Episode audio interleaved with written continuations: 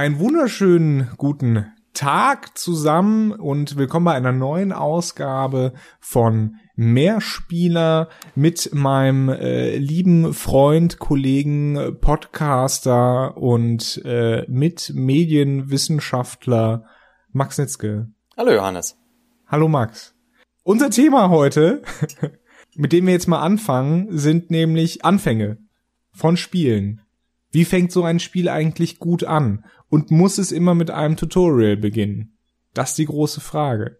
Ja, wobei ich auch ganz klar sagen muss, also ich meine, wir, wir können das so angehen. Es gibt natürlich verschiedene äh, Ziele, die, glaube ich, so ein, so ein Videospielanfang haben kann, der sich auch nicht so einfach mit, äh, mit anderen Medien äh, ver äh, vergleichen lässt, weil du ja eine ganz andere Einbindung des Spielers hast, also des, des, des Nutzers. Und es gibt dann die, wo ich ganz klar sage, da, was, sind die, was sind die Spielbeginne, die mir in Erinnerung geblieben sind. Und da muss ich zu, für mich zum Beispiel äh, ganz klar sagen, dass die Spiele, die mir in Erinnerung geblieben sind, Spiele, die von ihrer Inszenierung her mich gepackt haben. Ich habe mal so nachgedacht und das sind ganz selten Spiele, also gar nicht erstmal der Punkt, äh, was ist ein guter Anfang, sondern was ist ein Anfang, der tatsächlich bei mir hängen geblieben ist. Und das äh, liegt bei mir zumindest meistens an der Inszenierung. Definitiv. Also auch für mich ähm, war, war so ein Anfang, der mir wirklich im, im Gedächtnis geblieben ist, äh, der von äh, Portal 2. Einfach weil, weil relativ früh schon, schon klar gemacht wird im Spiel, welche, welche Atmosphäre das Spiel hat, welchen Ton, also dass es sich halt selbst nicht, nicht so wirklich ernst nimmt. Ähm, gleichzeitig aber auch genug, genug Spannung erzeugt wird, dass du denkst, äh, oder dass man, dass man denkt, ja, okay, ich will jetzt, ich will jetzt diese Story weiter sich entwickeln sehen. Also Portal 2 ist da, ist da ganz gut. Äh, auch ein, ein, ein Spielanfang, der, der auch sehr interessant ist, gemacht ist, von, von verschiedenen Aspekten her, ist äh, der von XCOM. Quasi die allererste Mission, wenn du ähm, das Tutorial aktivierst, sozusagen. Weil äh, es ist ja jetzt kein großer Spoiler, ne? Äh, weil einfach alle deine Soldaten bis auf einen sterben. Mhm. Da wird dir direkt beigebracht, ja, das Kanonenfutter. Da, ja, ja, du äh, stell dich nicht drauf ein, dass die einfach wiederkommen oder dergleichen. Ja, ja. Ja, wobei, also, wobei ich sagen muss, ähm, gut, es liegt auch an der Darstellungsform wahrscheinlich von, von XCOM. Also, ähm, XCOM würde ich dann auch fast schon, das ist mehr als nur Inszenierung. Also wie du mhm. schon sagst, das bringt dir auch direkt Sachen über das Spiel bei. Auf eine recht geschickte Art auch. Dadurch, dass es dich mehr oder minder nötigt, gewisse Attacken einzusetzen. Und gewisse Sachen, du lernst, äh, du lernst also so äh, grob auch den Einstieg, der im Grunde auch für den Großteil des Spiels reicht. Also du lernst Sachen wie mit dem Sprinten, dass du danach nichts machen kannst. Ähm, also die ganzen Modulationen von anderen Klassen, die kannst du erst später lernen, das stimmt.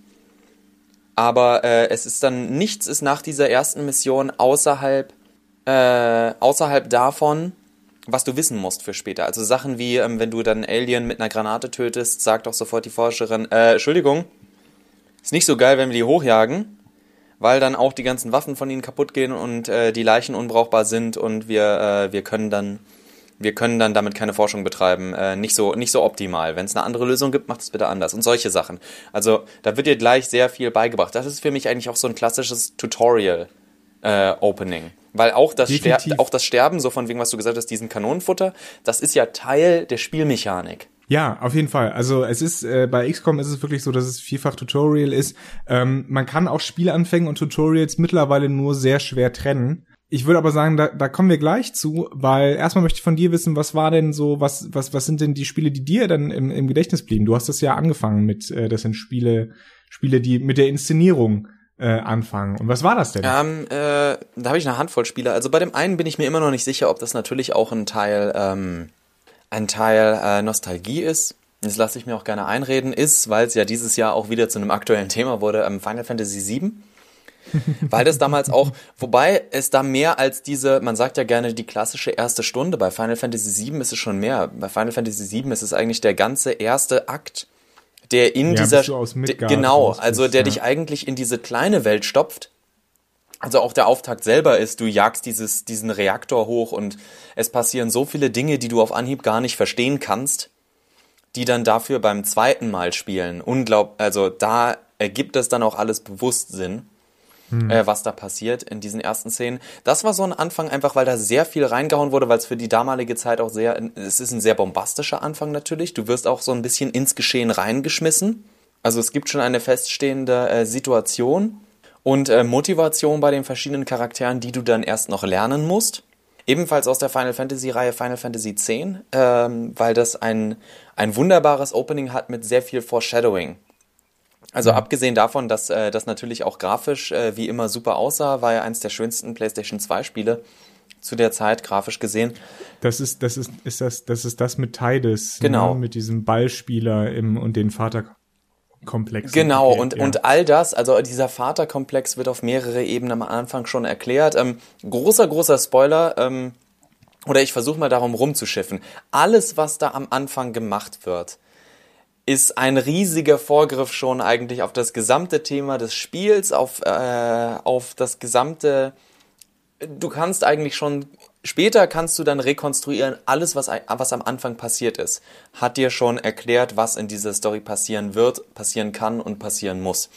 Ähm, aber auf eine Weise, die nicht zu offensichtlich ist. Beispiel zum Beispiel, auch ein Anfang, der mir sehr gut gefallen hat, Deus Ex Human Revolution, verrät mit dem ersten optionalen Gegenstand im Raum.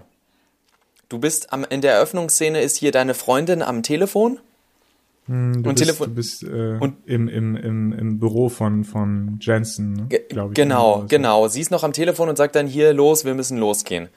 Und da kannst du dir so ein äh, eins von diesen, ja, ich sag mal Kindles, diesen diesen E-Books angucken. Hm. Und es ist ein Eintrag von ihr. Ja, äh, aber trotzdem auch, also ist zum Beispiel auch, und da ist mir aufgefallen bei diesem Deus Ex Human Revolution, viele moderne Spiele sind welche die Anfänge, die mir äh, im Kopf geblieben sind, sind welche, die dich sehr an der Hand nehmen, die dir oder die dir sehr wenig Raum geben. Eigentlich wirst du, die meisten Beginne sind wie ein Walking Simulator. Wir hatten ja, wir hatten ja drüber gesprochen, ne? Oder ein narrativ getriebenes äh, Spiel ohne großes, wo, wo Gameplay noch keine große Rolle spielt. Also ähm, ich meine, bei Uncharted 2 ist es ein bisschen, ist es eingebunden, aber du hast doch das Gefühl, dass du gerade einen geraden Tunnel lang gehen sollst. Mass Effect 2 ist auch so ein Fall wo du, ja, wo du, ja. wo du eigentlich nur von A nach B gehen kannst. Du kannst noch überhaupt Wobei, nichts machen. Wenn ich, wenn ich da kurz äh, äh, einhaken darf, wenn du Deus Ex und Human Revolution und und äh, Mass Effect 2 äh, quasi ein bisschen miteinander vergleichst, Deus Ex Human Revolution macht einen meiner Meinung nach sehr sehr großen Fehler am Anfang. Und zwar läufst du ja quasi äh, der äh, deiner Ex-Freundin da hinterher, ich habe leider ihren Namen vergessen, ähm, läufst du ihr hinterher und kannst dich quasi nur umschauen. Ich finde, das ist viel zu passiv für ein Videospiel. Also eigentlich müsste es wirklich so laufen, dass ähm, dass du dich die ganze Zeit frei bewegen kannst. Du musst ihr zwar irgendwie hinterherlaufen und sie wartet auch und sagt, hey, äh, äh, Adam, jetzt jetzt komm langsam mal, beweg deinen Hintern oder keine Ahnung was, ja, mhm. dass du quasi dann immer wieder äh, den den den Trigger überlaufen musst, dass es dass es weitergeht. Aber im Prinzip müsstest du eigentlich wie ein wirklicher Walking Simulator dich umschauen können, also frei bewegen können in diesem in diesem Laborbereich und dir die Sachen angucken können, die sie da links und rechts quasi von dir platzieren. Ähm, weil sonst ist das zu passiv. Ja. Und genau das macht ja Mass Effect nicht. Also sobald Shepard ja, ja. aufsteht, kannst du dich bewegen. Ja. Und äh, kannst selber ballern und so weiter und so fort. Das funktioniert auch nicht hundertprozentig, muss oh, ich sagen. Oh, nee, nee, du gehst schon ein Stück zu weit. Äh, Mass Effect 2 fängt ja damit an, dass, dass Shepard stirbt. Ah ja, man wird äh, ja, von den Reapern angegriffen. Ich, genau, ja, ja. Wird, ja da, den ja. Anfang meine ich auch. Richtig. Ja. Mhm. Also auch danach, das in dieser Station fand ich dann, das ist für mich immer noch Teil des Anfangs, aber wirklich diese Szene mit besonders, das ist halt noch zusätzlich. Als als PlayStation-Spieler mhm. konnte ich das erste Mass Effect nicht spielen zu mhm. dem Zeitpunkt. Und wenn du noch nichts kennst, du legst dieses Spiel ein und 30 Minuten später bist du tot. Und das ist, das war, das ist ein bisschen doof. Das war ja. doch, ja, aber das war auch äh, unglaublich überraschend, unglaublich unerwartet äh, muss, muss ich, musste ich dann auch erstmal verarbeiten und dann, und dann war es halt plötzlich bist du, wirst du durch dieses Lazarus-Projekt äh, wieder ins Leben geholt und da stellen sich ja dann auch ein, zwei interessante Fragen für dich, auch wenn die leider, ja. auch wenn denen leider nicht nachgegangen wird, so von wegen, bist du eigentlich noch der echte Shepard? Aber selbst, selbst ähm, wenn wir bei Mass Effect 2 an den Anfang Anfang zurückgehen, also wirklich in die Normandy 1, ähm, die dann ja von den, von den Reapern auseinandergenommen wird.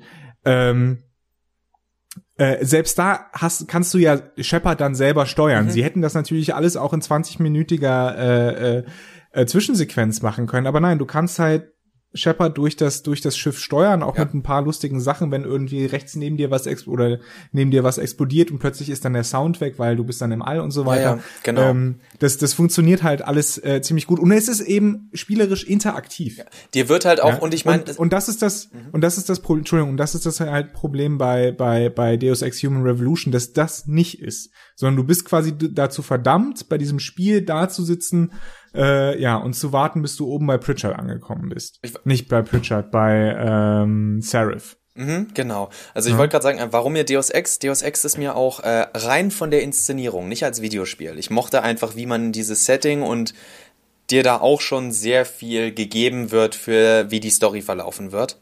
Das fand ich da ganz gut. Aber du hast natürlich recht. Eine Schwäche ist da zum Beispiel für ein Videospiel, dass du gar nicht eingebunden bist und selbst bei, äh, zum Beispiel, wenn jetzt jemand sagt, ja, bei Mass Effect 2 machst du ganz am Anfang auch nicht viel mehr als von A nach B zu rennen, aber das Spiel gibt dir das Gefühl, dass du auch gar keine, sozusagen, du hast ein, äh, es gibt einen Ansporn, es gibt eine Motivation. Warum? Um dich explodiert alles. Natürlich rennst du. Hm. Also ich meine, das, das Ganze wird dann natürlich wieder revidiert dadurch, dass dann der Angriff kommt bei, bei Deus Ex und äh, äh, du dann eben äh, aktiv werden kannst. Wo wir, wo wir jetzt halt schon bei, die, bei dieser Form von Anfängen äh, sind, das sind ja, sind ja quasi diese, diese Action-Anfänge. Und ähm, ich habe mich ja eine lange Zeit auch mit mit wirklich mit äh, Filmanfängen beschäftigt. Also wie beginnt man eine eine Erzählung? Mhm. Ähm, und diese dieser Action-Anfang nenne ich ihn mal ist ist halt etwas, was ganz klar aus dem Film, aus der Drehbuchtheorie kommt. Ja, auch wenn das natürlich cool ist, weil man, weil man dadurch, sag ich, so ein, so ein treibendes Element hat. Also der Anfang von Mass Effect 2 ist einfach cool, wenn, wenn, wenn da die Normandy auseinandergenommen wird. Und es gibt natürlich auch einen, einen bestimmten Impuls für den Charakter und auch für den Spieler dann, äh, oder die Spielerin, ähm, sich, sich fortzubewegen. Aber ich finde, das funktioniert bei Videospielen nicht ganz so gut, dieser Action-Anfang, weil der Grund darin liegt, dass es eben ein Videospiel ist. So, und wenn ich jetzt mit Action anfange, ja, da muss ja irgendwo eine Gefahr für meinen Charakter bestehen. Da ich aber am Anfang bin, kann diese Gefahr nie wirklich gefährlich werden, weil ich will ja nicht, dass mein, dass dass du sofort Charakter, am Anfang stirbst. Die Spielfigur, genau, sofort am Anfang stirbst und damit Gefahr laufe, quasi die Spielerin oder den Spieler ähm, direkt zu entmutigen. Es sei denn, du spielst fucking ja? Dark Souls. Ja, Dark Souls ist tatsächlich noch mal ein anderer Punkt. nee, nee, lass uns nicht aber, drüber reden. Das wissen die Leute ja auch. Aber ich meine, selbst, selbst fucking Twitch äh, plays Dark Souls, ja, hat den Asylum Demon besiegt. Gut. Also das will ich ja, das will ich ja am Anfang nicht machen. Deswegen, deswegen funktionieren diese Sachen bei Videospielen meiner Meinung nach nicht, einfach nicht, nicht wirklich so gut, weil ähm, ja diese diese Gefahr nie wirklich da ist und wenn man einmal eben nicht vom vom vom vorgegebenen Weg abweicht, dann dann merkt man das Ganze auch. Also bleib einfach mal bei bei Mass Effect 2 äh, egal ob du jetzt auf der Normandy anfängst oder dann bei diesem Lazarus-Projekt, äh, um dich herum explodiert alles, bleib einfach mal fünf Minuten stehen, es passiert nichts. Ja, mhm. das heißt, diese diese äh, Dramatik ist ist halt alles nur ja Schall und Rauch sozusagen. Aber das, und ja. äh, das macht für mich dann diese diese Immersion so ein bisschen bisschen schwierig. Also deswegen, deswegen also um nochmal auf den Punkt zu kommen, diese Action-Anfänge funktionieren nicht so wirklich bei Spielen, naja, weil sie Spiele sind. Ich wollte gerade sagen, das ist aber sowieso eine Sache, wenn du nicht im Spiel drin bist. Wenn du der Arsch bist, der sich immer als erstes umdreht, dann äh, kommst du, du kommst als Spieledesigner ja an einen Punkt. Entweder lässt du die Leute sterben und äh, riskierst Frustration oder den Spielern kann auffallen, dass nur etwas passiert, wenn sie sich vorwärts bewegen. Sprich, eigentlich kann ihnen nichts passieren, so äh, Indiana Jones mäßig, die Kugel hinter dir kann dich nie einholen. In Anführungszeichen, um sich das mal bildlich vorzustellen. Und in der Regel, wenn du nicht im Spiel drin bist, dann passiert das eben auch ganz oft. Wenn jemand einfach mal stehen bleibt, und nicht stirbt, dann, dann sagt er auch, ja, da ist ja in Wirklichkeit gar keine Gefahr. Aber wäre die Gefahr wirklich da, würden vielleicht viele Leute ähm, in dieser Stelle versagen und ähm, früher oder später aufhören. Ist natürlich auch wieder ein Streit, den hatten wir auch, glaube ich, in einem anderen Podcast schon mal angesprochen, was man da so machen kann. Klar, um, also am Anfang ist das natürlich besonders so. Ich muss halt ganz ehrlich sagen, ähm, Mass Effect 2, ich war dann so drin, deswegen war es für mich auch ein guter Anfang. Ich war so drin, dass ich gelaufen bin, dass ich das Gefühl hatte, oh shit, oh shit, oh shit, obwohl mir klar hätte sein sollen, dass es nicht so ist. Ähm, aber das ist dann natürlich auch eine Frage der, wie, wie, wie weit ist man drin? Äh, gutes Beispiel dafür vielleicht, also wir hatten ja wir haben ja schon ein bisschen äh, vorher drüber geredet. Ich rede jetzt einfach mal über einen Anfang, den ich gut fand. Und dann kannst du mir sagen, was du denn da so gelesen hast, was jemand daran richtig schlecht fand. Und zwar ist meine Lieblingserste Stunde der jüngeren Vergangenheit, zumindest was äh, Inszenierung, erzählungstechnisch, also Foreshadowing, ist mit dabei auf jeden Fall Bioshock Infinite äh, ich könnte jedes Mal wieder, also jeder einzelne Zeile, die da jeder einzelne Nebencharakter mit dir redet, finde ich auf den Punkt perfekt und äh, regelmäßig stehe ich ja jetzt. Ich, ich könnte regelmäßig anfangen, den Priester am Anfang zu, zu rezitieren. Nee, ich gebe dir recht, also der, der Anfang von Bioshock Infinite ist, ist gut gemacht, gut inszeniert. Ähm, und ja, ich hatte, äh, du hattest es ja gesagt, ich hatte, ich hatte vorher was gelesen von, von jemandem, äh, der, der sagt, mir gefällt der Anfang von Bioshock Infinite einfach nicht. Und zwar beschränkt er sich in erster Linie nicht, nicht auf den Teil in, in Columbia, sondern wirklich auf, auf die ersten zwei Minuten oder sowas, äh, oder drei Minuten, solange du noch im, äh, äh, im Leuchtturm bist. Und zwar sagt er, äh, erstmal fange ich an oder gibt mir das Spiel sehr viel Verwirrung, ja, dadurch, dass Sachen wirklich nur angedeutet werden und dass ähm, nicht klar ist, worum es eigentlich geht. Mhm.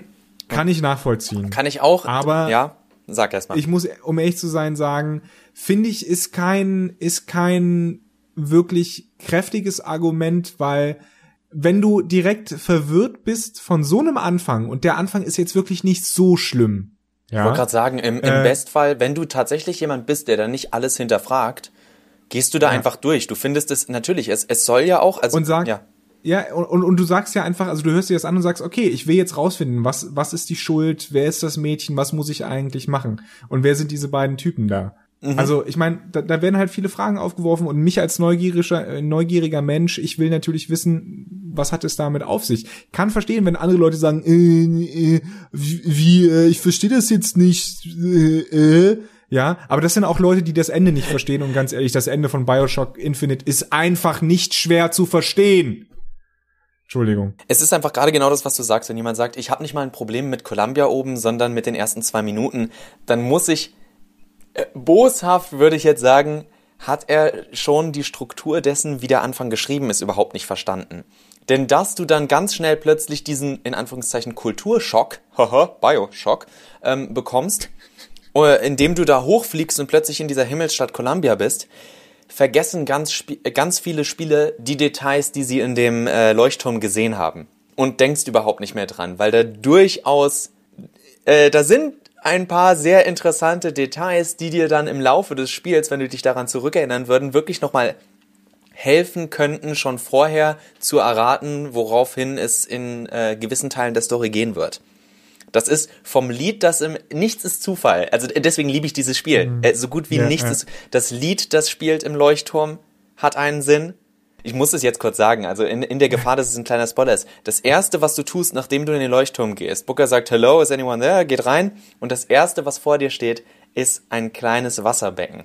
ja, und das ja. fast das komplette Spiel. Jede entscheidende Situation dieses Spiels wird fast schon allein damit äh, geklärt und dass du zwei Sekunden nachdem du äh, dann, wenn du zur ersten Treppe gehst, hörst du auch schon die Musik und wenn du einfach alles damit verbindest, dir wird das komplette Spiel nur in diesem in diesem Leuchtturm schon erklärt. Deswegen, also ähnlich wie bei Final, noch besser als bei Final Fantasy X. Diese, das ist fantastisches Foreshadowing. Das ist auch sowas, wer Bioshock Infinite nur einmal gespielt hat, der kriegt das nicht Nee, mit. der kriegt ja. das, das ist einfach so, das ist wirklich diese, diese Art, äh, es gibt ja so Sachen, also ein ähm, gutes Beispiel ist, äh, um jetzt ganz kurz nochmal zu derailen, ein Film, der oft genannt wird, Memento von ähm, Christopher Nolan.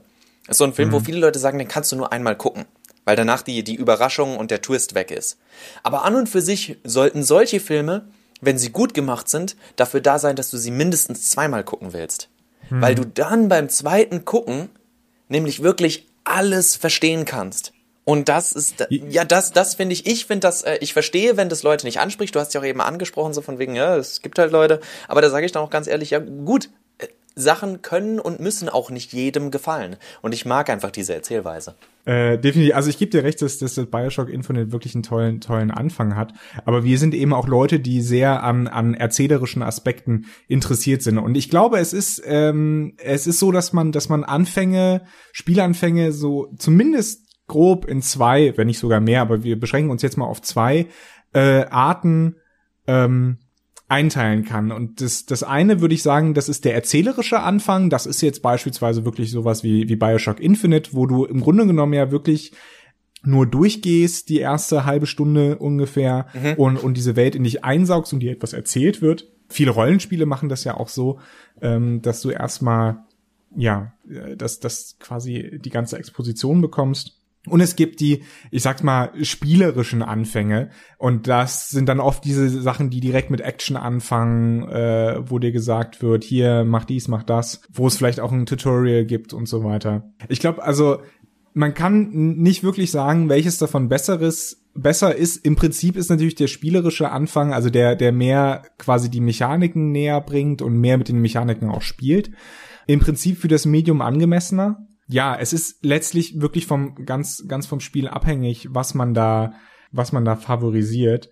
Aber ich denke, diese diese Einteilung kann man schon machen. Also ich meine, wenn wenn du nachvollziehen kannst, was ich was ich eben gesagt habe, würde dir einfallen, was beispielsweise ein spielerischer Anfang ist, es klingt doof, spielerischer Anfang, aber. Ich, nein, ich weiß, was du meinst. Also, das Problem ist, der, die meisten, in Anführungszeichen, spielerischen Anfänge sind solche, ähm, die einem, wenn sie rein mechanisch sind, die einem nicht in Erinnerung bleiben. Es gibt ein sehr lustiges, wenn auch sehr langes Video von ähm, Ego Raptor, der sich mit den Mega Man-Spielen befasst. Der befasst sich auch mit ah, ja, und das, und ja, da redet er darüber, wie perfekt er den Anfang von äh, Mega Man Mega Man X findet. Also bei dem Mega Man Video von Ego Raptor spricht er auch über den Anfang des Spiels und beschreibt, wie gut da im ersten Level die Mechaniken äh, vorgestellt werden und dass du in diesem ersten Level alles lernst, was du später fürs Spiel brauchst. Beschreibt er auch sehr schön. Ähm, ein gutes Beispiel ist übrigens der wahrscheinlich im Videospielkosmos mit bekannteste Bildschirm überhaupt, der Anfang des ersten Levels von Super Mario. Und zwar, äh, wo du am Anfang stehst, wo, wo der eine Gumba ist, wo du den Pilz bekommst, wo du siehst, wenn du als Kleiner gegen einfach nur einen Stein springst, geht der Stein nicht kaputt. Wenn du groß bist, gehen die Steine auch kaputt. Bei manchen kommen Münzen raus, bei manchen kommen Gegenstände raus. Du lernst alles. Du lernst wirklich alles in diesem ersten Level. Das sind so Anfänge und die sind eben auch oft in Jump'n'Runs, zumindest in guten Jump'n'Runs, wo alles, was du brauchst, dir innerhalb eines Levels erklärt werden kann und was wir heute kaum noch haben, weil ähm, man denke an unsere RPG-Isierungsfolge. Dadurch, dass wirklich jedes Spiel meint, es müsse dir alle drei Stunden neue Mechaniken an den Kopf klatschen, um das Spiel interessant zu halten, hast du das leider heutzutage sehr selten. Zumindest in größeren Spielen. Oder in, in Open-World-Spielen oder dergleichen. Ich wäre ich wär da ein bisschen vorsichtig, weil es ist, es ist schon okay, wenn, wenn quasi die, die Komplexität zunimmt im, im linearen Verlauf. Der, der, der Schwierigkeitsgrad muss ja steigen. Ne? Es muss ja, muss ja ein bisschen schwieriger werden äh, äh, im Prinzip. Und dafür kann man auch neue, neue Mechaniken einführen. Die, die Frage ist halt nur, wie das geschieht. Also beispielsweise eine beliebte Technik, die Valve gerne in ihren Level-Designs nutzt, wenn du beispielsweise an Portal zurückdenkst, ist, ähm, dir wird ein Prinzip in quasi einer sicheren Umgebung äh, gezeigt ja, wie, wie es im Prinzip funktioniert. Und ähm, dann wirst du quasi in den nächsten Abschnitt geworfen, wo dann wird es aber gefährlich und du musst jetzt zeigen, dass du das Prinzip verstanden hast. Nennt sich Anti-Piece, also ähm, Vorsatzstück, wenn du so willst, in, in dem einem das Ganze halt, wie, wie gesagt, spielerisch nahegebracht wird. Ähm, und sowas sieht man beispielsweise auch bei, bei Mario Bros. Also ähm, das, das erste Level äh, vom klassischen NES-Spiel ist ja nichts weiter als ein Vorsatzstück eben für das gesamte Spiel. Wie du ja gesagt hast, weil dir alles erklärt wird, aber es ist so einfach, so sicher, dass du es sehr einfach im, im, im Prinzip ähm, meistern kannst. Und das sind Sachen, von denen würde ich mir echt viel mehr wünschen. Ich weiß, das wird ganz viel gemacht. Es wird auch so gemacht, dass man es oft gar nicht merkt. Ähm, aber das ist beispielsweise auch ein Punkt, den den Ego Raptor in seinem Video da bringt, ähm, dass äh, auch für Videospiele im Prinzip gilt, das ist die Erkenntnis daraus, show, don't tell. Ja, also zeig mir visuell, wie es gemacht wird und nicht über eine doofe Textbox. Und da, da kommen wir jetzt natürlich zu einem Punkt, äh, es gibt es gibt Spiele ähm, und gerade auch inzwischen haben Controller halt, äh, ich weiß nicht aus dem Kopf, 14, 15, 16 Tasten. Also irgendwie, es sind, es sind unglaublich viele Knöpfe. Das heißt, bei vielen Spielen, die von diesen Knöpfen Gebrauch machen, wenn eine kurze Einblendung kommt, dann kann ich damit auch leben. Das gibt's in, in besser und in schlechter. Also wo ich es zum Beispiel immer sehr anstrengend fand, war in den Dead Space Spielen. In den Dead Space Spielen kommt dann plötzlich so eine Holo-Einblendung, wo auch noch ein ganzer riesiger Text dazu steht. Hm. Das war mir immer ein Tick zu viel. Äh, wenn ich zum Beispiel einen spielerisch äh, zumindest gut, aus meiner Sicht gut gelungenen Einstieg äh, nennen müsste, auch wenn das Spielprinzip nicht zu komplex ist, ist es äh, der Anfang von Uncharted 2, wo du am Anfang die Kletterpassage hast, auch wenn Klettern absolut simpel ist. Du siehst es, du weißt, wie es funktioniert, es wird auch nicht zu viel erklärt und danach, wenn du äh, an diesem Zug hochgeklettert bist, musst du noch eine kleine Strecke lang gehen, wo du deine erste Waffe findest, wo du deinen ersten Gegner erschießt. Also genau, es ist alles nicht so schwer, was wir vorhin angesprochen hatten mit dem Mass Effect 2 äh, Anfang zum Beispiel, wo wir, also in dem Kontext erwähnt. Es ist nicht so, es ist an keiner Stelle so schwer, dass du wirklich scheitern kannst, aber dir wird alles kurz beigebracht. Dann kommt eine ganz kurze Einblendung mit, mit L1 ziehst du die Waffe raus, mit R1 schießt du, und so weiter und, und so fort. Aber es sind nie große, lange Texte. Es ist immer nur ganz kurz. Da ist dann äh, ein Schloss, weswegen du was nicht aufbekommst. Deswegen musst du das Schloss wegschießen.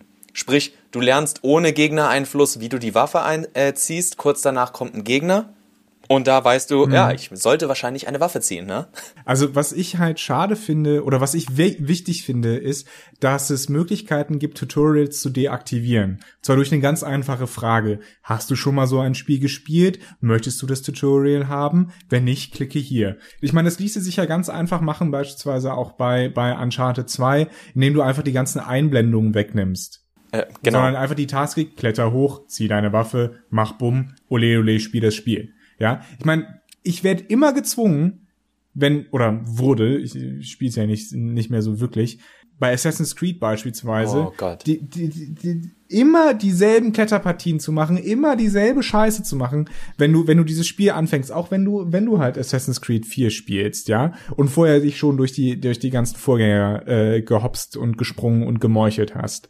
Du wirst immer dazu gezwungen. Und ich denke mir einfach, Leute, nein, ich kann es doch mittlerweile. Lasst mich doch einfach das Spiel spielen. Ja, und da würde, ich meine, das, das, was ist so schlimm an deaktivierbaren Tutorials? Nichts. Nichts, ja? da denken viele, glaube ich, nicht die, mit. Ja, das ist das Problem. Und äh, was ich auch schlimm finde, die Bethesda-Anfänge. Also ganz oh. im speziellen Fallout 3 und Skyrim. Und ich meine, fürs erste Mal sind diese Anfänge super. Ja, wenn du das erste Spiel, das erste Mal dieses Spiel spielst, sind die super. Aber eine der ersten Mods, die es für beide Spiele gab, war Skip the Tutorial. Einfach weil du wirst eine halbe Stunde, wenn nicht sogar mehr, dazu gezwungen, dass du äh, äh, dieses Tutorial durchspielst, das sich ja auch nicht ändert. Das heißt, du musst immer dieselbe Scheiße ertragen, wenn du es nicht wegmoddest. Und da denke ich mir, Bethesda, komm, mach doch einfach ein deaktivierbares Tutorial. Und das Tutorial von Skyrim ist sogar noch schlimmer als das von Fallout 3, weil du nämlich nur da sitzt. Ja, du sitzt da auf diesem diesem diesem Karren und hörst hörst zu, wie die Leute äh, darüber reden, dass dass die Sturmmäntel gegen das Imperium äh, re rebellieren und so weiter und so fort. Und ich denke mir, Leute, geht es noch passiver? Und das ist wirklich schlimm. Also das, das ist, das ist eine Form von Tutorial, die spielst du wirklich einmal und nie wieder. Weil es einfach so lange dauert. Ich denke, äh, dass es ganz ehrlich, äh, dass es für uns halt schwer nachvollziehbar ist, wie ein Anfang läuft, je nachdem, wer die Verantwortlichen für das Spiel sind. Wenn du jemanden hast, der, der wirklich sagt, nein, ich will hier meine Geschichte erzählen und ohne dass du eingebunden wirst, wird da am, am Anfang eine halbe Stunde gelabert und dergleichen, weil die Leute einfach, genau wie du sagst, aus der Drehbuchtheorie kommen und ein bisschen vergessen, äh, Leute, wenn jemand ein Spiel einlegt, dann erwartet er, dass er anmacht und spielen kann. So Inszenierung hin oder her, aber viel länger als fünf Minuten sollte am Anfang ein großartiges Video nicht sein, bevor du das erste Mal einen Charakter bewegen kannst. Und wenn es nur kurz ist. Und mhm. dann nochmal eine Szene kommt. Das geht auch. Am Anfang kannst du ja noch weniger spielbare Szenen machen, das ist absolut okay. Je nachdem, wie dein Spielansatz ist, aber ne, lass die Leute irgendwas tun. Weswegen ich, wie gesagt, auch Uncharted 2, ja, es ist ein, äh, es, dieses Spiel nimmt dich sehr viel an der Hand, aber es findet eine gute Balance zwischen tu was, schau dir was an, tu was, schau dir was an. Du hast nicht das Gefühl, dass du dir, äh, also als Beispiel Metal Gear Solid 4 zwischendrin, so, und Controller weglegen, jetzt kommt eine 40-minütige Zwischensequenz. Ja, es ist, es ist halt wieder der, der alte Zwiespalt bei Spielen zwischen, zwischen dem, dem Medium an sich und den Medien, an denen es sich orientiert. Also sprich Videospiele und Filme, der, der alte Gegensatz. Und interessanterweise Kojima, soweit ich weiß, und Ken Levine, von dem weiß ich mit Sicherheit, ähm, kommen ja beide so aus der aus der Filmecke. Also eigentlich ja. wollten die Filme machen und und Geschichten erzählen. Und deswegen ist es auch wenig verwunderlich, wenn da wenn da das, das der erzählerische Aspekt so viel Raum einnimmt. Ich glaube, ein Problem bei vielen bei vielen Spielanfängen ist tatsächlich, dass die fast als letztes gemacht werden. Ja, das heißt unter Zeitdruck, unter Budgetbegrenzungen und so weiter und so fort. Und deswegen, ähm, ja, die oft nicht so gut sind. Genau wie die Enden, Was? weil die Enden auch meistens vernachlässigt Was werden. bis Aber heute gibt's auch, müsste ich raussuchen, ein wunderbares äh, Yazzi-Video zu einem Spiel, wo er immer wieder sagt, das kann nicht angehen, Leute. Woran ich mich erinnere bei einem Spiel, ist der Anfang und das Ende. Wenn in der Mitte irgendwas nicht hinhaut, er hat auch eine schöne, äh, er hat eine schöne kleine Grafik, wo er, er auf einem, also sein, sein kleiner hier Avatar im Video mit mhm. dem Hut, äh, mit einem Schlitten runterfährt und, äh, und es ist halt so, da ist der Anfang und du springst sozusagen, kannst über die Mitte wegspringen. Weil wenn der Anfang und das Ende dich umgehauen haben, dann kannst du mit ein, zwei Längen in der Mitte leben oder mit ein paar Löchern. Was ja zum Beispiel auch unglaublich wichtig für, und das würde ich gerne noch anbringen, Spiele, die eigentlich nie, nie einen wirklich interessanten Anfang haben, oder einen bombastischen Anfang, Open-World-Spiele. Du hast ja, ich meine, mit Skyrim und, äh, und ähm, Fallout jetzt auch schon was angesprochen, auch wenn viele Leute auf den Anfang schwören, was aber eher daran liegt, dass die Spiele ihnen so gut gefallen. Open-World-Spiele geben dir meistens nur mal so viel Platz am Anfang, dass es schwer ist, einen so richtig gut und richtig eng geschnürten Anfang zu machen. Es sei denn, sie engen dich mit Absicht am Anfang ein. Also ich denke schon, gerade für, für ähm, was Inszenierung und was Erzählung angeht, musst du halt am Anfang sowie am Ende äh, ein gewisses Korsett anziehen, damit du den Spielern eben nicht zu viel Platz gibst, um irgendwas eigenständig zu machen. So, ein gutes Beispiel ist, irgendjemand erzählt dir was Episches in einem Skyrim-Spiel und du drückst die ganze Zeit die Hüpfentaste. Du machst die ganze Szene damit lächerlich. Du, äh, deswegen, also du, du brauchst, äh, es, es gibt gewisse äh, äh, Einschränkungen, die man machen muss und im Bestfall erzählst du es so gut, wie zum Beispiel an sehr vielen Stellen in Bioshock Infinite aus meiner Sicht, wo es nachvollziehbar ist, warum dein Charakter jetzt halt nicht die ganze Zeit gerade hoch und runter hüpft. Und äh, da, wie gesagt, es ist schwierig, aber ich bin der Fest, ich bin für mich aus der erzählerischen Ecke zumindest überzeugt, dass wenn du, äh, wenn du erzählen willst, musst du den Spieler äh, ein bisschen einschränken und dann musst du halt gucken, inwiefern das vereinbar ist mit einer Story. Und deswegen ist aus meiner, aus meiner Sicht auch, gibt es kein Open-World-Spiel, das eine tatsächlich richtig super klasse Story hat. Oder die Story mit dem, wie du spielst, überhaupt keinen Sinn ergibt. Vorzeigebeispiel Watch Dogs. Aber wie, also offene Welt und lineare Erzählung schließen sich halt so ein bisschen genau. aus. Ne? Das ist, das ist halt ein ganz altes Problem.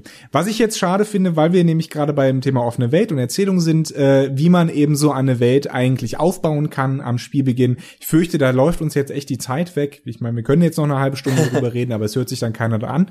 Äh, deswegen würde ich sagen, ähm, machen wir hier einen Cut, wie man so schön sagt und widmen uns demnächst irgendwann dem Thema äh, ja Welt äh, Weltenbau in Videospielen was auch ein ganz, ganz interessantes, ganz tolles Thema ist. Und ja, hoffen, ihr hattet Spaß. Äh, euch haben neue Erkenntnisse zu unvermuteten Geistesblitzen geholfen und äh, dass ihr für diese Geistesblitze uns auch beim nächsten Mal wieder einschaltet. Jo. Auf Wiederhören. Bis zum nächsten Mal. Tschö, tschö.